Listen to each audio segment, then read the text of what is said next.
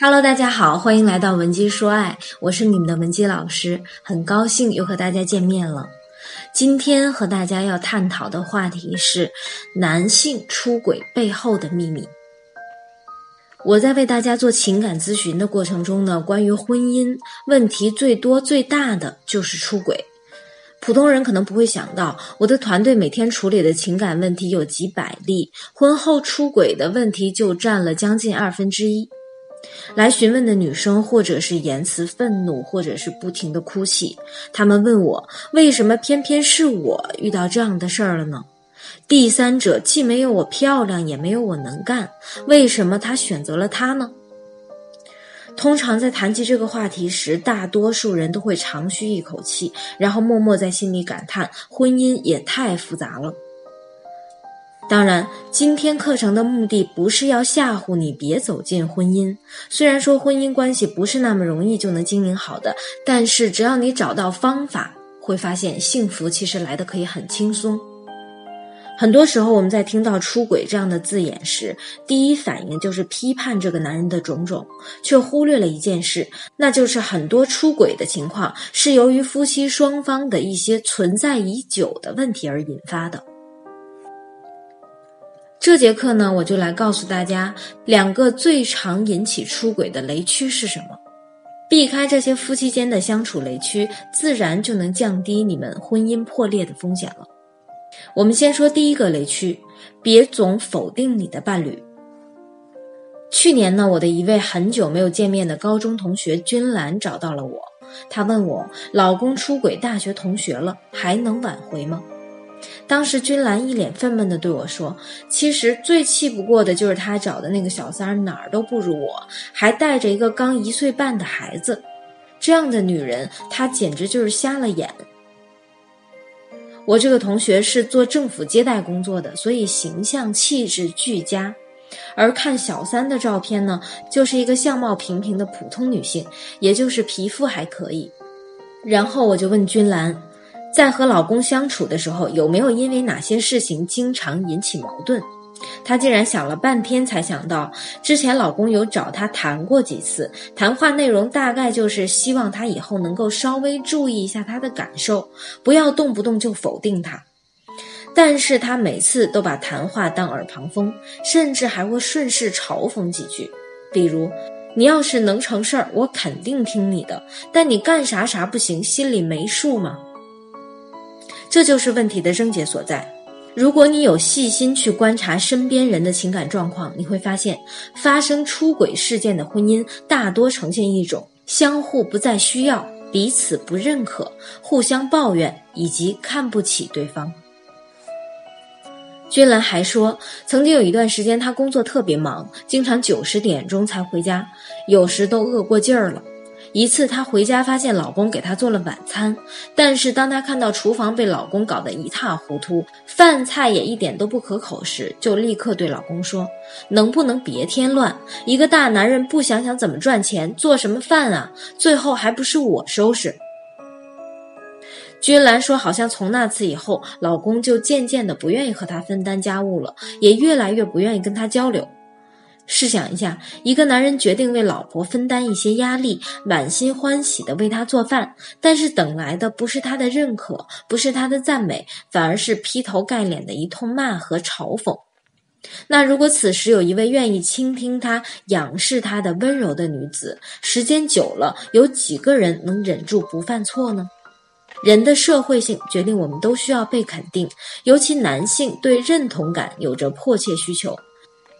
认同感所带来的自我满足，会为我们提供极大的心理愉悦。所以，如果你不想逼着枕边人离开你，那么，请你对他多一点肯定，少一点否定。要知道，赞美式的教育方法不仅对孩子管用，对男人来说也同样适用。第二个雷区呢，一定不要让父母过多参与你们的婚姻问题。很多结婚不久的小夫妻，在前几年的婚姻磨合期时，难免会产生一些小矛盾，比如家务分配的问题、金钱的问题，还有言语之间的小摩擦等等。其实婚后的小矛盾本身就是可以通过一些方法技巧去化解的，而两个人能携手度过磨合期后，感情自然会得到升华，变得更加坚固。但是偏偏有一类女生，每当和伴侣出现什么问题时，就立刻给父母打电话，一通控诉。本身人在情绪激动时就容易放大问题，一些父母看到自己女儿受了委屈，就义正言辞的要为女儿主持公道，原本的一些小矛盾就会愈演愈烈。我有一位表姐，从小就属于被父母保护的很好的小公主，可以说是泡在蜜罐里被宠大的。所以他个人的气场给人的感觉也是软软甜甜的，很爱撒娇卖萌。姐夫也是因为她的甜美而被她吸引，婚前一直对她宠爱有加。可是婚后，姐夫为了给表姐和将来的孩子创造更好的生活条件，把时间重心更多的放在了事业上，所以渐渐的表姐就觉得姐夫变心了，不关心她了。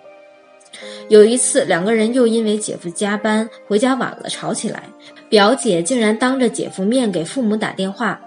哭着说自己被欺负了。二老连夜从北京飞到上海，表姐的妈妈进门就拽着姐夫，先是说表姐对姐夫一家有多好，又说姐夫以前的各种承诺和保证都是空话，说他没良心。最终，姐夫也是主动道歉才息事宁人。但是，也是从这件事之后呢，姐夫加班的频率就更高了，也不再催着我表姐生宝宝了，甚至经常会出差，一走就是一周的时间。这期间，表姐的父母还是屡次登门，还找到了姐夫的父母家里。后来，表姐得知姐夫出轨同事后，又把父母请过去主持公道。可这次姐夫不仅不道歉，还直接拿出了离婚协议，宁愿净身出户也要离婚。后来我有一次偶遇姐夫，就问他这件事，聊起来他们的事情，才得知恋爱期间姐姐就总是一吵架就给父母打电话，每次姐夫都服软，他以为婚后表姐会成熟懂事一些，没想到闹得比以前还要严重。后来，因为他觉得压力太大，就不愿意再回家了。而这期间，那位小三儿也经常关注他的偏头痛，时常照顾他、开导他。所以最后，到他们的婚姻闹得越来越不可开交的时候，他就宁愿净身出户，也要和这个第三者在一起。其实，女生一定要明白，父母作为过来人，给你一些关于两个人相处的建议时，你确实应该认真的听。但是也要很清楚，你和老公进入婚姻后，你们才是一家人，你们也是彼此最信任的依靠。如果每次夫妻间发生矛盾，你就和父母统一战线，一起批判他，是不是会让他感觉被疏远，而且自尊上也很受伤呢？好像他才是这个家里的外人。这种婚姻里的孤独感，就是杀死你们的爱情，给小三打开大门的钥匙。所以，当你感觉你们发生了矛盾，又不知道该如何解决时，就应该清楚，造成矛盾本身可能就是你的情商还不够。假设你同样面临老公出轨的棘手问题，或者有其他情感方面的问题，你也可以添加我们情感分析师的微信文姬零六六，文姬的全拼零六六，用专业的角度为你解答情感困惑。好了，今天的节目就到这里了。我是你们的文姬老师，我们下期再见。文姬说爱，让你的爱得偿所愿。